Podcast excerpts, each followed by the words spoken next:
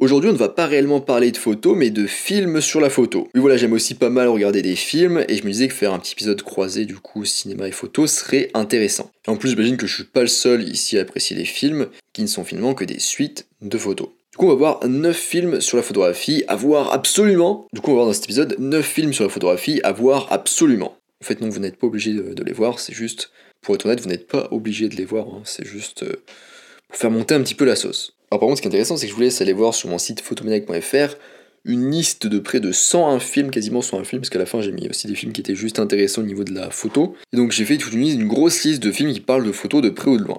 Et aussi sur mon site photomaniac.fr, vous pouvez retrouver ma formation gratuite sur les bases de la photo. Allez, en avant, Guingamp. Premier film, War Photographer de 2001 par Christian Frey. War Photographer est un documentaire sur James Nashtway, je sais pas trop comment prononcer, mais c'est N-A-C-H-T-W-E-Y, considéré par beaucoup comme le plus grand photographe de guerre au monde. En plus de raconter l'histoire d'un homme emblématique sur le terrain, le film aborde le champ plus large sur le journalisme de guerre, ainsi que les questions qu'il soulève. L'un des principaux thèmes du documentaire est le niveau d'implication d'un journaliste dans les événements qu'il doit documenter. Nashtwe attribue l'intimité de ses photographies à l'importance qu'il accorde à l'établissement d'un rapport avec ses sujets, et souvent malgré une importante barrière linguistique. Deuxième film, la vie secrète de Walter Mitty, qui est sorti en 2013. Dans ce film, Ben Stiller joue le rôle de Walter Mitty, un gestionnaire de négatifs photos de Life Magazine, qui se retrouve dans l'aventure de sa vie lorsqu'il part à la recherche de Sean O'Connell, qui est joué par Sean Penn, après la disparition du coup du négatif numéro 25, que O'Connell décrit comme la quintessence de la vie. Et cette photo du coup elle est censée être le dernier numéro de couverture de Life Magazine.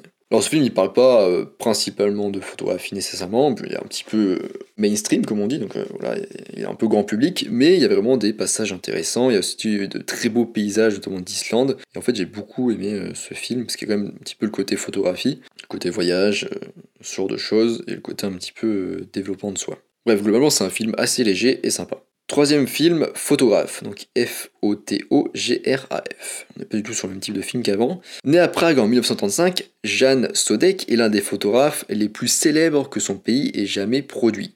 Donc son pays, c'est la République tchèque. Photographe est basé sur sa vie et son travail, mais de manière très vague. C'est loin d'être un biopic vraiment euh, très euh, réaliste. Cette dramaturgie tchèque, avec Karel Roden dans le rôle principal et coécrite par Sodek lui-même, aussi entre la véracité et l'ironie. De cette manière, il évite les lourdeurs auxquelles les biopics sont généralement soumis, et le résultat est à la fois excentrique et satisfaisant. Quatrième film, Smash is Camera, qui est sorti en 2010. Né en 1931, Ronald Edward Gallela, alias Ron Gallela, est l'un des photographes les plus controversés de l'histoire. Surnommé le parrain de la culture paparazzi américaine par le magazine Time, il a pris plus de 3 millions de photos de personnalités publiques et a acquis une certaine notoriété grâce à ses querelles avec Jacqueline Onassis et Marlon Brando. Bien que ce documentaire primé mette en avant l'éthique de son métier, il reste aussi très agréable et amusant à regarder pour son personnage principal très coloré. Cinquième film, Search of the Afghan Girl, 2003 par Laurence Cumbo. Une équipe du National Geographic Television and Film a amené McCurry au Pakistan pour rechercher la fille aux yeux verts. C'est une photo qui a beaucoup tourné, il y a une fille, une jeune fille qui a les yeux euh, verts, en fait voilà, la photo a très bien fonctionné, a très bien marché, et est un petit peu culte dans le monde de la photo, je vous invite à taper euh, fille aux yeux verts euh, Pakistan, vous devriez trouver, voir l'épisode sur YouTube où je mettrai la photo. Sixième film, The Serpent, de 2006. C'est un thriller français basé sur le roman Plender de Ted Lewis de 1971, du même nom. Il raconte l'histoire d'un photographe de mode introverti au milieu d'un divorce difficile. Et comme si les choses n'étaient pas déjà assez compliquées, un de ses anciens camarades de classe fait leur rentrer dans sa vie le meurtre, l'enlèvement et le chantage. C'est un film atmosphérique, élégant et captivant. Septième film, La Jetée. Ce film de 1962 est une expérience de science-fiction de 28 minutes réalisée par Chris Marker.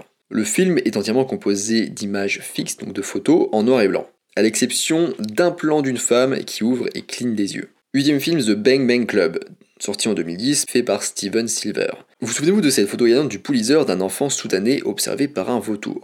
Ce film raconte la véritable histoire derrière cette photo et l'histoire remarquable et poignante de quatre jeunes photojournalistes et les extrêmes qu'ils ont atteints afin de capturer leurs photos dans les jours précédant la chute de l'apartheid en Afrique du Sud. Neuvième et dernier film, Fenêtre sur cour, qui est sorti en 1954 et qui était réalisé par Alfred Hitchcock. Le personnage principal, James Stewart, joue aux côtés de Grace Kelly dans ce thriller classique d'Hitchcock. Photographe professionnel, LB Jeff Jeffries se casse la jambe en plein shooting lors d'une course automobile. Bloqué dans son appartement new-yorkais, il passe son temps à regarder par la fenêtre arrière pour observer ses voisins. Il commence à soupçonner qu'un homme de l'autre côté de la cour a peut-être assassiné sa femme. Voilà, c'est la fin de cette petite liste de films abordant le thème de la photographie. Je vous laisse aller voir sur mon site photomaniac.fr la liste complète de films. Sur mon site, vous pouvez aussi retrouver ma formation gratuite sur les bases de la photo. Je vous invite à vous inscrire si ce n'est pas déjà le cas. Moi, je vous laisse ici à votre soirée ciné et je vous dis à bientôt sur les internets mondiaux.